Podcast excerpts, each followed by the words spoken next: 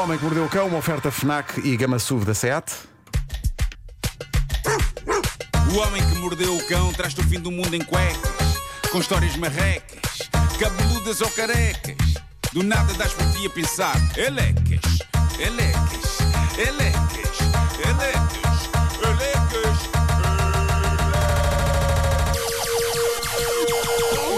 O homem que mordeu o cão traz-te o fim do mundo em cuecas. Deste episódio: Desporto! Três pontos de exclamação. Magnífico.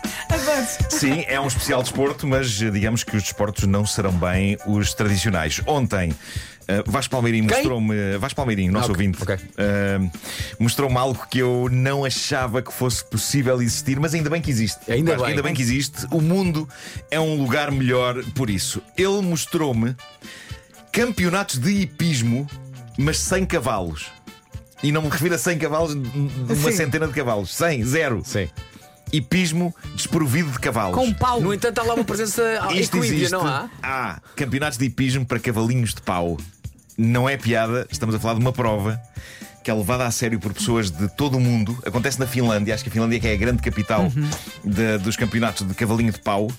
Ah, e por cavalos de pau estamos a falar exatamente desses que vocês estão a visualizar na vossa cabeça, caros ouvintes. São aqueles que basicamente são uma cabeça de cavalo seguida de um pau que a pessoa mete entre as pernas e depois anda ali a fingir que está num cavalo.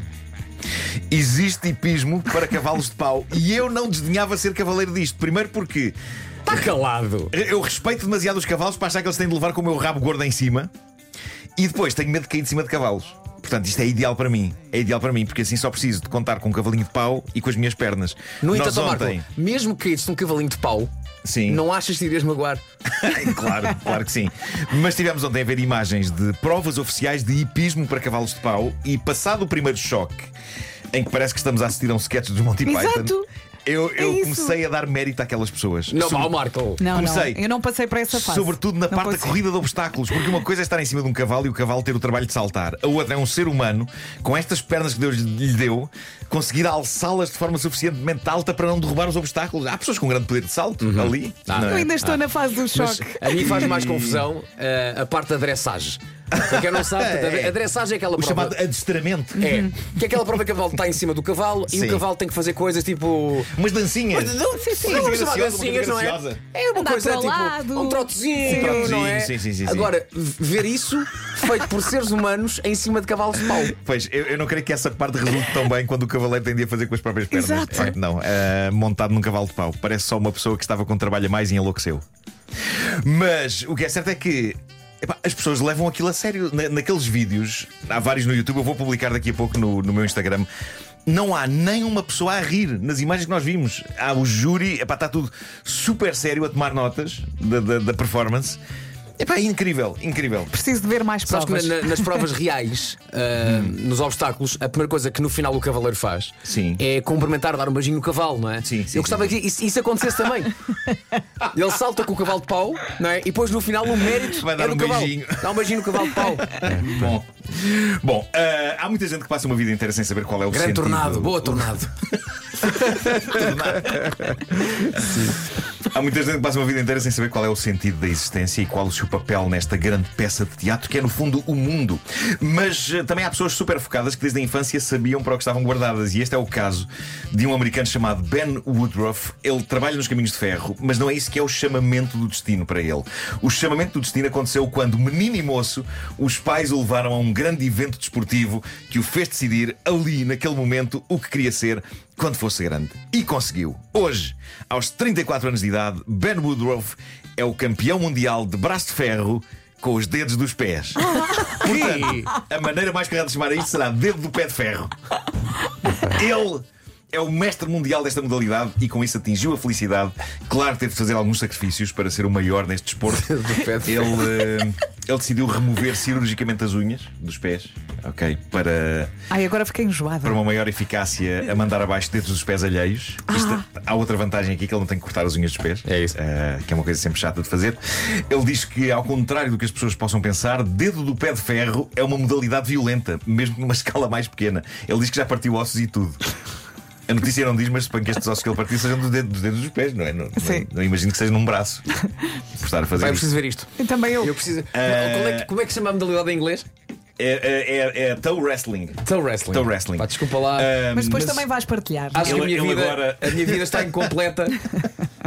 Ele agora está nas notícias Enquanto porque Eu estou a imaginar um dedão. durante muitos anos ele andou perto de ser o campeão mundial e agora finalmente conseguiu num confronto. Num confronto de dedos dos pés com um tipo chamado Alan Nasty Nash, mestre dos dedos dos pés que fora campeão do mundo 17 vezes, agora foi destornado pelo Ben, que acaba de cumprir o Desculpem. seu sonho de infância. É o maior a mandar dedos dos pés alheios abaixo. Eu, quando leio estas notícias sobre este tipo de campeonato do mundo, eu dou para mim a questionar-me: será que temos algum português nisto? Não devíamos ter um representante nosso nas lutas com dedos grandes do pé? Orgulho nacional, malta! O que me está a preocupar é que se calhar até temos e ninguém fala dele, não é?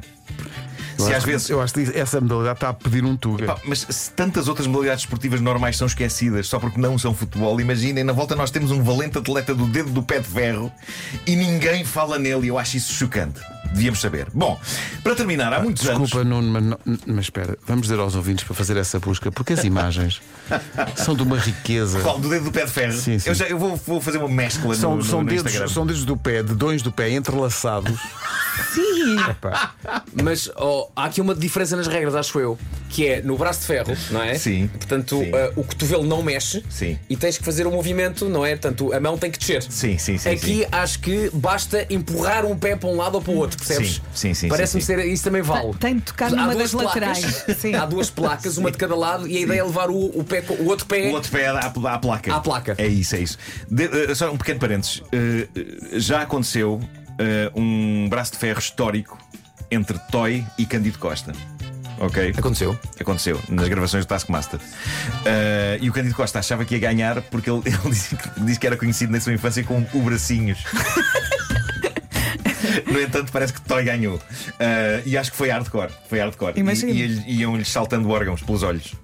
Iam- os pulmões iam voando pelos olhos dele. Estes senhores também mudam de cor. bom, Estávamos aqui a ah, ver. Há muitos anos, Pedro Ribeiro há de se lembrar disto. Eu fazia questão de, nesta rubrica, todos os anos, falar de uma outra modalidade esportiva cuja grande prova mundial acontecia ah, todos os anos para esta altura. E é capaz de ser a minha modalidade desportiva favorita de ver, nunca de participar. Eu, se participasse nisto, estaria morto ao fim do minuto. E não me refiro a morto de cansaço. Estava literalmente morto para aí com o pescoço partido ou coisa do género. Eu já não falava disto há uns tempos, mas. Está na altura de voltarmos a pôr isto no radar do homem que mordeu o cão. Eu falo da grande corrida anual de pessoas atrás de um queijo por uma É, ribanceira abaixo. Clássico. Os fãs mais novos do Homem que Mordeu o Cão talvez não saibam o que é isto. Eu diria que é o sentido da vida. Eu sou capaz de estar horas a ver imagens desta prova épica que acontece todos os anos em Inglaterra, mais precisamente em Gloucestershire.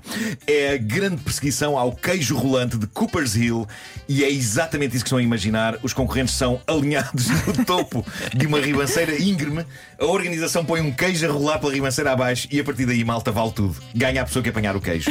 O que dito assim parece fácil, até vocês perceberem duas coisas. Uma, a velocidade que, que o Claro. sacana do queijo ganha a rolar pela colina abaixo e a outra, a velocidade que aquelas pessoas ganham na sua sede insana de deitar as mãos ao queijo. A dada Já será- altura vai tudo aos trambolhões. não é? Vai, vai, vai. Velocidade Aliás, mais inclinação do terreno Sim. ah, equivale a algumas das melhores quedas que eu já vi pessoas dar na minha vida. Estamos a falar de seres humanos que, de livre e espontânea vontade, pagam uma inscrição para acabarem, na sua grande maioria, transformados em bonecos de trapos aos trambolhões pelo meio das E ervas. devem continuar a rir. Epá, é incrível. É São- rir, cair. Não, são voos inacreditáveis que as pessoas fazem na, na queda. Eu acho que por acaso nunca ninguém morreu nesta corrida, mas muito sinceramente acho que foi uma sorte isso ainda não ter acontecido desde 1826, quando esta prova começou, quando começou oficialmente, porque consta que já se faziam uns anos antes eh, de forma irregular. O, que- o queijo pesa mais de 3 quilos. A descida íngreme tem 182 metros. Raras são as pessoas que chegam cá abaixo sem terem caído uma única vez no percurso. Há pessoas que, basicamente, depois de caírem uma vez, já não se levantam mais. Podem até conseguir agarrar o queijo, mas vão às cambalhotas por ali abaixo. Vencedores este ano na corrida feminina foi Delaney Irving, uma miúda de 19 anos do Canadá. Isto é uma vitória sublime porque ela conseguiu ser a primeira a agarrar o queijo, apesar de, a dada altura, durante breves segundos, ter desmaiado. Mas valeu a pena, olha. Ainda assim, com um desmaio de segundo pelo meio da queda, conseguiu ficar com o queijo de 3 Sim. kg. No que toca à corrida de homens, o vencedor foi um tipo chamado Matt Crawler, de, de 28 anos. Ele ganhou de duas maneiras: ganhou o queijo e ganhou também o prémio de melhor frase que alguém já disse à imprensa nesta prova. Quando um jornalista lhe perguntou: Então, como é que se preparou para isto? Como é que se preparou? Treinou?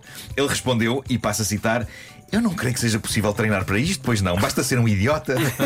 Bravo. Perfeito, perfeito. Quando virem as imagens desta prova, eu acho que estas declarações fazem todo o sentido. Nós temos ótimo queijo em Portugal, temos ótimas ribanceiras. Eu não sei como é que ainda não fizemos. Estás a brincar? Uma Estás a brincar? destas. Serra da Estrela? Manda um queijo da Serra. Um queijo da Lá de serra. cima. Um queijo da serra pela serra abaixo. Vai ser Eu incrível. adorava participar numa coisa dessas. Verão na- Ou aquele queijo, o queijo da ilha. Aquele queijo, Sim, sim, sim, sim, É, sim, sim. tira lá de cima e boa sorte. Eu quero ser a pessoa que dá o tiro de partida. Só. Mas especialmente mato alguém sem querer. Logo com o tiro. Olha, eu não me importo de participar. Oh Marco, era para apontar para cima. Eu- Peço desculpa. Olha, em relação à corrida do queijo, em, em cada 100 concorrentes, 33 têm lesões. Claro. Óbvio. Mas eu acho que é um número muito, muito baixinho. Mas devem terminar a sorrir. Não, há felizes, muitos mais todos que têm, partidos. mas não notam logo. Só passados uns tempos. Só passado uns tempos. O Homem que Mordeu o Cão foi uma oferta FNAC.pt, janela aberta para todas as novidades e também gama SUV da O SEAT. homem que mordeu o cão. Condições imperdíveis em SEAT.pt. Estou com o osso de fora. Já estou há muito tempo com o osso de fora. Tu há- Já trato disso. Tu há três meses não foste. Ah, pois foi.